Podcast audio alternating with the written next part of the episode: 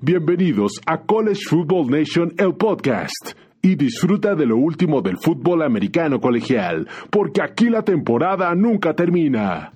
Hola Nation, ¿cómo están? Bienvenidos a College Football Nation, el podcast. Y esta semana número 13 fue semana histórica y ahorita vamos a hablar un poquito más de eso, tal vez algunos cambios que se aproximan en las posiciones de los head coaches y vamos a analizar los juegos más importantes de la semana número 13 y por supuesto vamos a hablar también de los helmet stickers y cuáles van a ser los mejores juegos de la semana número 14. Pero ante todo, muchísimas gracias por seguirnos y bajar este podcast y seguir parte de la comunidad de College Football Nation, el podcast, eh, en donde pues, los invitamos a que se suscriban y nos sigan este podcast en Spotify, iTunes, iHeartRadio, iBox. Eh, y no duden de visitar nuestra página web que es collegefootballnation.net.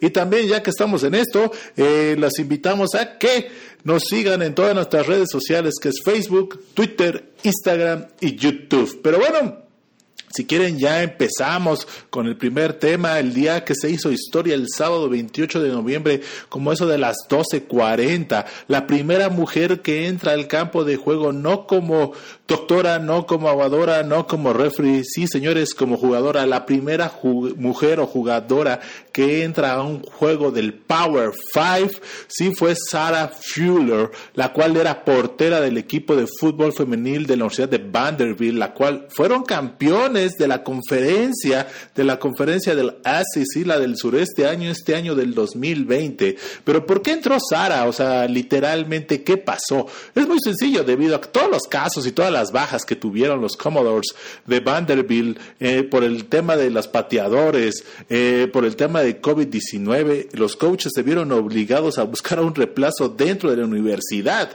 y se les fue y se les hizo muy fácil buscar dentro del equipo femenil de fútbol soccer que son campeonas ahora sí de la conferencia. Por desgracia para todos los aficionados no pudimos ver mucho a Sara, a Sara Fuller, nada más tuvo una patada de kickoff para abrir las hostilidades en la segunda parte, porque sencillamente los Tigres de Missouri aplastaron a, los, a la Universidad de Vanderbilt 41-0 y pues no pudimos ver que Sara marcara sus primer, su primer punto dentro de la conferencia del SEC y dentro de la, ahora sí, de la, de del grupo Five, eh, del grupo Five, del Power Five, y eso hubiese sido un dato histórico, pero bueno, también Sara algo hizo, rompió ahora sí, eh, eh, cánones y todo lo que se necesita e hizo historia con esa patada de kickoff y bueno Sara es acompañada por Katie Nidas, April Gross y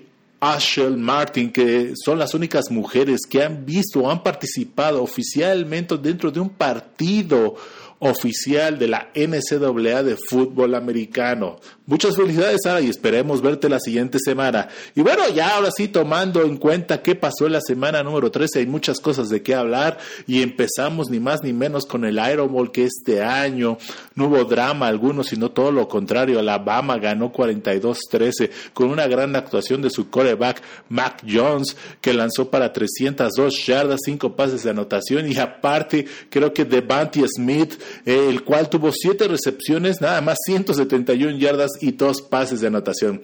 Es increíble Devante que no esté en las listas para mínimo ser invitado a Nueva York para competir por el trofeo Heisman este año. Creo que es el mejor atleta en toda la nación por todo lo que ha hecho. Y, si no es el mejor, es el segundo mejor, la verdad. Es increíble que no se mencione tanto a Devante para que sea eh, considerado para el trofeo Heisman. Literalmente, yo sí votaría por él para ser mi primera selección, a pesar de que está en Jones y está poniendo números impresionantes. Trevor Lawrence, Taylor Trash de Florida, eh, Zach de Brigham John, etcétera, etcétera, pero eh, no le queremos meter mucho porque este, esta posición o este trofeo Heisman se ha dado literalmente a los corebacks y no se les da a otra posición que desgraciadamente este año yo creo que eh, Devante Smith ha hecho todo lo necesario para poder lograrlo. Tiene el récord de más touchdowns dentro de la, eh, de atrapadas de touchdown dentro de la Universidad de Alabama. Tiene el, el, ahora sí el récord de más touchdowns o atrapadas de más touchdowns dentro de la conferencia de la ICC y eso es mucho que hablar ¿no? Pero bueno, otra de las cosas que tenemos que mencionar fue la gran actuación de la Universidad de Alabama, que va mejorando semana con semana, en la cual nada más vean estos datos, los que tuvo. Tuvieron ocho tacladas atrás de la línea de scrimmage, eh, tres sacks, dos pases interceptados y literal a los Tigres de Auburn nada más los, dejaron en un promedio por acarreo de 2.2 yardas.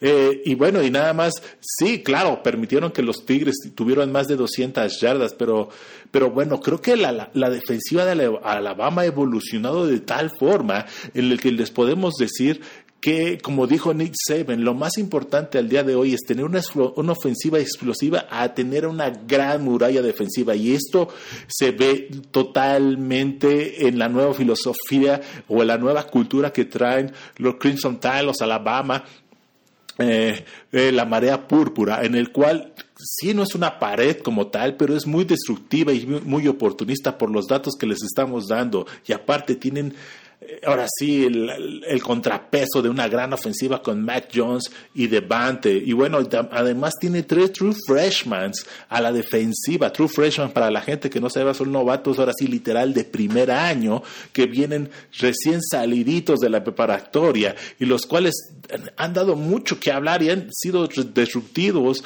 y han tenido grandes actuaciones. Y vamos, y lo mejor de esto es que por lo menos van a estar en Alabama dos años más. Entonces veamos qué pasa con esta defensa que cada vez se pone mejor. Y bueno, y por el otro lado, creo que los fans de los Tigres de Auburn deben sentirse frustrados y decepcionados porque este año su equipo ha tenido muchos altibajos y creo que uno de los temas es la falta de profundidad que tienen en el roster. Yo creo que todos los equipos a esta altura ya entrando a diciembre eh, nadie está completo, todos tienen lesionados y mucho tiene que ver en el reclutamiento que se pudo o no se pudo hacer al principio de la temporada. Y, ahorita lo que se está haciendo en diciembre, pero creo que los Tigres es lo que más le hace falta y le ha costado mucho esos resultados eh, que no se han sido versos, literalmente se han visto apabullados por Alabama, se han visto apabullados por, o por Georgia.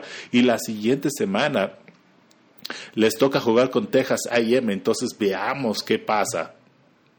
Y bueno, ya tocamos el siguiente juego, ni, más ni menos que los ciclones de Iowa State fueron a Austin y le, a ganarle a los Longhorns 23-20. Y con esta victoria literalmente que no fue de casualidad para mucha gente, tal vez piensa que los ciclones le ganaron de pura, pura chiripa a los Longhorns. No, señores, esta es la segunda victoria consecutiva que tienen los ciclones de Iowa State sobre los Longhorns. Eso cabe mucho pena, eh, la pena aclarar. Y bueno, la victoria de los ciclones fue y se aseguran el ser el primer, la primera posición de la conferencia del, del Big 12, eliminando todas las esperanzas de los Longhorns para llegar a la final de la conferencia, porque ya los Longhorns tienen tres derrotas. Iowa State tiene una derrota faltando dos juegos antes de llegar a esa, a ese, a esa final de conferencia que es el 19 de diciembre, pero bueno, la gran actuación eh, de la ofensiva fue contundente y eso que a pesar que fallaron dos goles de campo, los ciclones que pudieron poner el marcador más amplio y evitarse el drama del final del juego, que al final al cabo dominaron los ciclones. Una vez de que fue el segundo cuarto, los ciclones a la ofensiva avanzaban, avanzaban y consumían demasiado tiempo y la defensiva ni más ni menos de los ciclones creo que fue lo que se vio mejor, nada más permitiendo a Sam Ellinger, al coreback senior de los Longhorns, a lanzar 298 yardas y un pase de rotación y provocando un balón suelto crítico porque de ese balón suelto anotaron, ¿no? Y bueno, eh, creo que el tema o la noticia que mucha gente ya sabe, cuáles van a ser las preguntas que los Longhorns no han contestado. Primero es, ¿hay una cultura de éxito? Desgraciadamente no por todos los resultados, tres derrotas en esta temporada y quién sabe si puede haber otras más. Eh, también, ¿ha habido un buen reclutamiento? No, señores, literal, todo el talento de cinco estrellas o cuatro estrellas que el estado de Texas está produciendo no se está quedando en la universidad, se puede decir, más representativa de Texas, que es la Universidad de Texas. Ojo, eh, con los buenos resultados que han tenido los, los Aggies de Texas A&M y son el número 5 de la nación, créame que se va a ver en el reclutamiento este año y los Aggies van a estar arriba. Otra, arriba de los Longhorns, ¿eh? en este año de reclutamiento.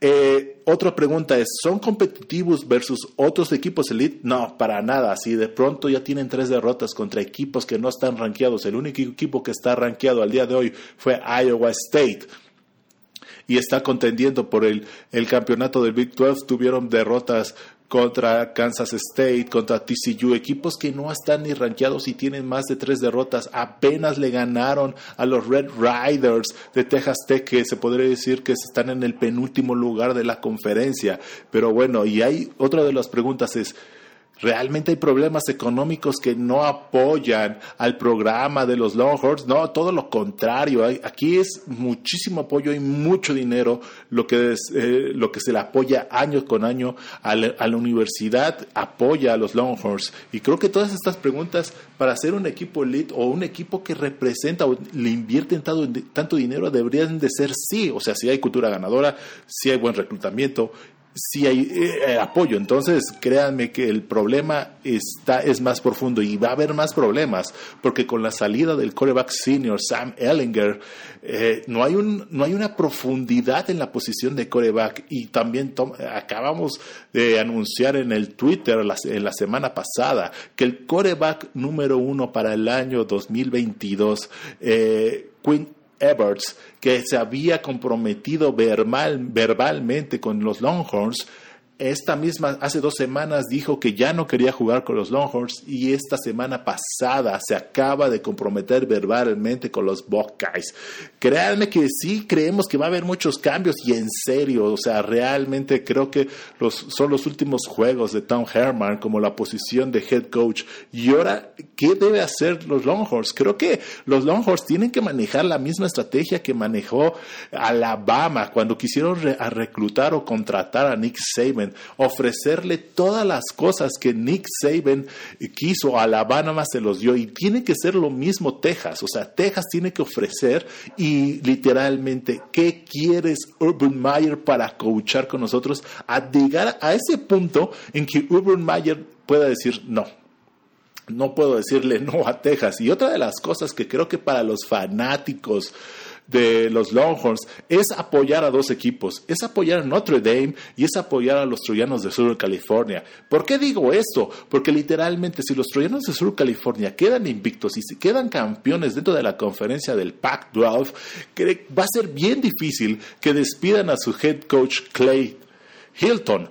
Y entonces, no va, eh, ahora sí, los troyanos de Sur California no podrían ir por Urban Meyer. Y Notre Dame igual, que siga igual y que le, digan, le den una, una extensión de contrato a su head coach, Brian Kelly. Creo que es lo mejor que le puede pasar a los Longhorns al día de hoy. Que estos dos equipos sigan ganando y sean contendientes. ¿Para qué? Para que no haya competencia, eh, ahora sí, literal, tan fuerte para ir por luchar por Herman, este Urban Meyer discúlpenme. Y, y, contratar a Urban Meyer, créanme, creo que va a ser una, una, una píldora literal que va a despertar muchas cosas. No tanto en, sí, claro, para la Universidad de Texas, pero también para la conferencia, literal. La conferencia está perdida. Está nada más con los Sooners de Oklahoma que han llegado a las semifinales, pero los últimos dos años pero no se han visto nada competitivos cuando llegan a esas instancias. Entonces, crean, necesitan un destructor eh, de este, de este calibre, un coach ganador que literal, créanme, si llega Urban Meyer a ser el head coach de Texas, este programa va a subir en un año o dos años, lo mismo que hizo Nick Saban. Eso es lo que nosotros garantizamos sin ningún problema. El tema es que si ofrecen y ofrecen y literalmente Urban Meyer dice no, es porque realmente Urban Meyer no quiere coachar. No es porque haya otras opciones que Urban Meyer quiere irse a coachar como Notre Dame o, o como USC. Y principalmente USC, hay mucha presión de los troyanos de Sur California, principalmente por Reggie Bush y, exalumnos que ahorita están haciendo presión para que Urban Meyer se vaya y se haga cargo del programa de los troyanos de sur de California. Pero bueno, veamos qué pasa literalmente. Ahora, pues literal, vamos a otro salto, nos vamos a la conferencia del Big Ten, literal, el juego de Ohio State no se dio por casos de COVID-19, y pero bueno, en otros casos, en otros juegos o en otros emparellados, Penn State por fin gana y le gana a Michigan 27-17, en donde por fin la ofensiva de los Nighty Lions no tuvo ningún balón suelto ni un pase interceptado, lo cual no había pasado en esta temporada 2020, créanme, todo lo contrario, tenían como promedio tres balones sueltos y bueno, y se veía reflejado dentro, dentro de los resultados por los, ahora sí, los Leones de Nittany. Pero creo que la noticia es principalmente Michigan. Eh, se le ve un equipo sin vida, un head coach en piloto automático y, y creo que llegó, llegó el momento en tal vez hacer cambios. Cabe, cabe la pena aclarar un tema. Jim Harbaugh todavía le queda un año más de reclutamiento, un año más de reclutamiento, un año más de contrato y se vence hasta el año 2021. La pregunta va a ser, ¿se va a cambiar? ¿Van a llegar a un acuerdo, como un acuerdo? Porque no creo que Michigan literalmente le vaya a decir adiós a Jim Harbaugh, literal. Eh, Jim Harbaugh puso otra vez en nombre a Michigan. Claro, no pudo hacer lo que lo contrataron a hacer, pero no ha tenido un mal año, salvo este, malos años, discúlpenme, salvo esta que literalmente está en declive. Pero bueno, veamos qué pasa. No se corre el rumor de que vayan a despedir a Jim Harbour, sino todo lo contrario. Tal vez si se llegase a, eh, ahora sí, ir Jim Harbour es de común acuerdo. ¿Y por qué? Porque hay muchos rumores de que la NFL quiere a Jim Harbour, si no nada más son los Jets de Nueva York, para toda la gente que sigue la NFL este fin de semana. También dieron el anuncio que corrieron los Leones de Detroit a su head coach y para Detroit quedaría perfecto Jim Harbour porque es un estratega ofensivo y es lo que necesita los Leones de Detroit. Y una de las ventajas que tiene Jim Harbour o que tienen los Leones de Detroit es sencillamente vente para acá, de lugar de viajar al este, ahora tienes que viajar al oeste del estado de Michigan. No vas a tener que cambiarte, te vamos a dar un muy buen sueldo, te vamos a dar todo lo que tú necesitas. Entonces, ese podría ser el destructivo que Jim Harbaugh pueda aprovechar y regresar a la NFL, porque bien o mal, desgraciadamente, Michigan no ve el fútbol americano como Ohio State eh, lo ve, literal. Ohio State le invierte muchísimo dinero al programa de fútbol americano y al reclutamiento. Tanto Michigan no lo hace. Entonces, una de las cosas que tiene Jim Harbaugh es que, bueno, es muy buena estrategia ofensivo, pero si no tiene todas las herramientas o está compitiendo contra una Alabama, está compitiendo contra Ohio State, un Clemson, donde literal no puede tomar a un coreback elite para poderlo llevar al Super Bowl o a, la final de la conferencia y eso le que está costando mucho trabajo a Jim Harbaugh, poder reclutar a ese coreback elite para poderlo llevar a, por así, a la final de la conferencia, cuando mínimo, lo cual no ha podido hacer Jim Harbaugh desde que llegó, ¿no? Y bueno, ahora nos saltamos a la conferencia del ACC, en el cual Notre Dame, la defensiva de Notre Dame, creo que es lo que tenemos que hablar. Se vio muy bien, contendiendo ni más ni menos a los Star Heels en 298 yardas, 14 primeros y 10 y un tiempo de posición de 24 minutos.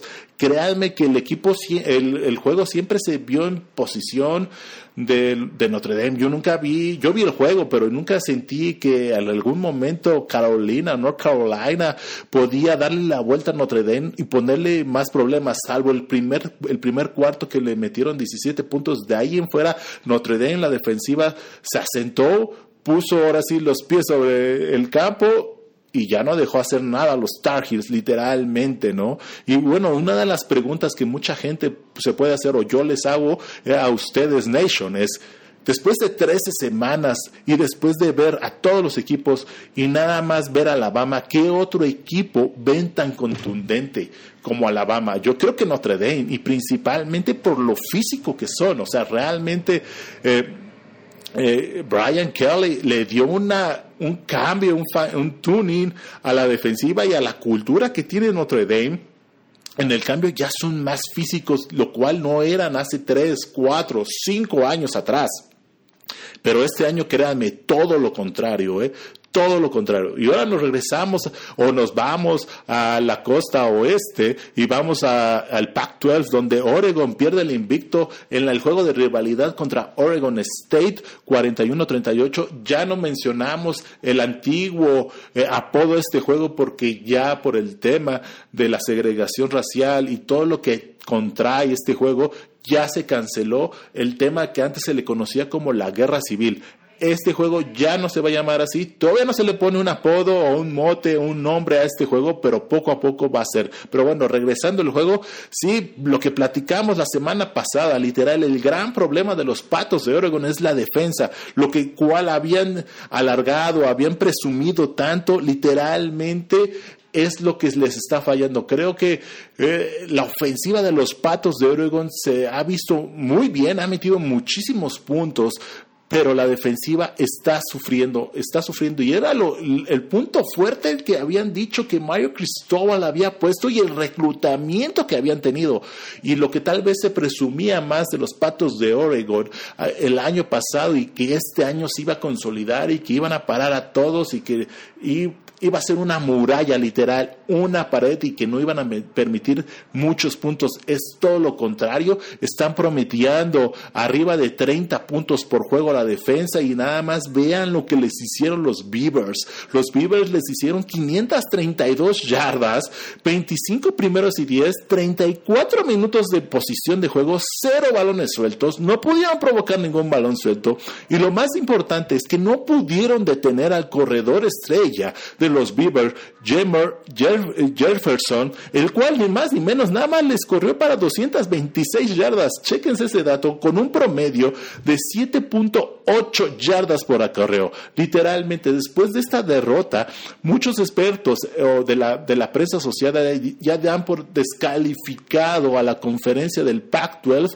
para llegar a un juego de las semifinales de los playoffs, literal. Y eso que a pesar que los troyanos de sur de California sigan invictos pero no se han visto tan sólidos porque ganan literalmente en el último drive y los Huskies de Washington viniendo de atrás contra los Jutes de Utah le sacaron el juego, siguen invictos, pero créanme, los Jutes de Utah todavía eh, no están eh, rankeados, entonces Perdón, los Huskies de Washington, discúlpenme, los Huskies de Washington no están rankeados. Entonces, veamos qué pasa literal. Yo creo que sí, la conferencia del Pac-12 no tiene nivel este año aún para poder eh, pelear eh, un lugar en los playoffs. Y si llegase a pasar, créanme, van a ser eliminados una vez más. Y, y, creo que va a ser el tercer año en forma consecutiva en el cual no van a poder llegar a esos playoffs tan ansiados. Bueno, en eso ya llegamos al momento estelar de los Helmet Stickers. ¿Cuáles fueron los mejores jugadores de la semana número 13. Sí, señores, ya semana número 13, ya estamos a nada de que se acabe la temporada. Literal, estamos a tres semanas o cuatro semanas, dependiendo cómo muevan los calendarios, porque de que van a mover los calendarios, lo van a mover, porque todavía hay muchos juegos postergados que no se le han dado fecha. Entonces veamos qué pasa. Pero regresamos a los Helmet Stickers y el primero va a ser para el corredor de la Universidad de Texas de San Antonio. Los, eh, los correcaminos es Sincere McCormick el cual este muchacho corrió 23 veces para 251 yardas y dos touchdowns. En los últimos cuatro juegos ha metido siete touchdowns. Chequense ese dato. Otro helmet sticker es ni más ni menos para el receptor abierto de South Alabama, Jalen Tolbert. 10 recepciones, 254 yardas, 3 pases de anotación para, eh, para, ayudar a su equipo, los Jaguares, a derrotar a Kansas State. Otro de los grandes, ahora sí literal, creo que me estoy yendo muy fácil, es el coreback de Alabama, Matt Jones, que en el Iron Bowl deshizo, ahora sí se vengó de lo que pasó el año pasado, lanzando para 302 yardas, 5 pases de anotación y literal, esta es la tercera vez que lanza cinco pases de la anotación y eso no había pasado. Y bueno, creo que ahora sí el Helmet Stickers que se los lleva de todo este es el mejor, eh, la mejor actuación de la semana número 13. Es para el corredor de la Universidad de Buffalo, Jared Patterson, discúlpense, discúlpenme, en el cual tuvo ni más ni menos 409 yardas, 8 horas, 8 anotaciones por tierra. Todas han sido por tierra y empató el récord de más anotaciones en un juego con ocho touchdowns. Chéquense eso nada más. Pero bueno, ya estamos a punto de acabar el, ahora sí, el podcast y vamos a decirles cuáles fueron los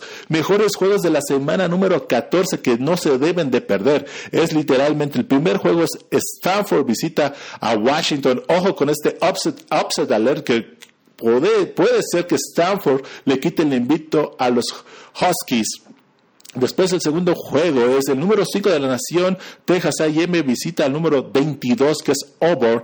Ojo con eso, literal, nosotros creemos que Texas puede ganar sin ningún problema, pero uno nunca sabe con los Tigres de Auburn y Barn Y bueno, el otro juego es el número 23, Oklahoma State visita TCU. Oklahoma State, aunque ustedes no lo crean, sigue peleando por ese boleto a la final de la conferencia del Big 12. Literal, está en tercer lugar, está trasito de los Sooners literal, que los Sooners pierdan un juego más o que no juegan un juego más, literal, por temas de COVID-19 y se puedan colar. Eh, ojo, el número cuatro, este es un agarrón, aunque ustedes no lo crean, es la Universidad de Liberty, visita al número 20 Coastal Carolina. Créanme, este va a ser un agarrón. La Universidad de Liberty ha puesto unos juegazos contra equipos de la conferencia del ACC del Atlántico, de la costa del Atlántico, y perdió nada más el invicto. Si no, esto, este hubiese sido un juego de invicto, si no es por el gol de campo que le bloquearon, ahora sí, el Wolfpack de North Carolina hace 15 días, pero Liberty está metiendo unos puntos a la ofensiva increíble. Creo que este es un upset alert. Yo creo que Liberty va a ganar el juego y le va a quitar el invicto a Costa Carolina, que es el número 20 de la nacional. El número 20 de la nación, discúlpenme. El número 5, West Virginia, visita Iowa State. Uf, después de la gran actuación que tuvieron los ciclones en Austin, este juego en teoría deberían de ganarlo, pero no se pueden confiar los muchachos de los ciclones y deben de dominar este juego. Están tan cerca de esa gran final de conferencia, eh, que no han podido ser campeones de conferencia desde 1912, más de 100 años, y este podría ser el año. Tienen el mejor corredor de la NCAA con Prince Hall, entonces pueden dar el, ese salto y pueden mínimo llegar a la final de conferencia que créanme, es un éxito cuando ustedes lo vean esta temporada para los ciclones de Iowa State. El número uno, Alabama visita a LSU. Créanme que este juego va a ser muy interesante de ver porque lo que pasó el año pasado, que LSU fue a Tuscaloosa y le ganó. Y créanme que ahora sí, el Crimson Time de Alabama ve sangre y no se va a tentar el corazón y le va a poder meter todos los puntos a, LSU si se deja, si se dejan. Veamos qué pasa, ¿no? El último juego es el número cuatro, Ohio State visita Michigan State. Literal, Ohio State está casi nada de ser eliminado de los playoffs por una situación de por así, por falta de juegos jugados, porque todos sus rivales han tenido, la mayoría de sus rivales han tenido COVID-19 y, y, le cancelan los juegos. Entonces no se puede dar el lujo de perder un juego más y menos de perder un juego en dentro de la temporada. Si pierde un juego dentro de la conferencia es bye bye esperanzas de llegar a la conferencia a, los playoffs, no tanto tal vez a la a la final de conferencia de, que aunque pierdan este juego pueden ganarle a Michigan y estarían dentro porque el criterio de desempate es jugar es contra Indiana y ya le ganaron Indiana hace 15 días. Entonces créanme que ahora sí Ohio State casi casi está a punto de llegar a la final de la conferencia, pero necesita urgentemente estos dos últimos juegos de la temporada regular, jugarlos. Eso es lo que necesita, jugarlos. ¿no? Bueno, claro, ganarlos, pero más que nada lo que le está pasando a los, a los Buckeyes es que no los ha podido jugar. Entonces, una vez que tenga esos seis juegos, créanme que no habrá poder humano para poderlos eh, mínimo poner en la final de la conferencia y tal vez en una posición dentro de los playoffs de este año.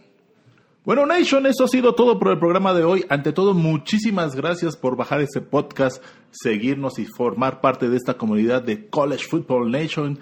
Acuérdense en seguirnos en Spotify, iTunes o también nuestra página web que es collegefootballnation.net. Ante todo, muchísimas gracias. ¡Chao!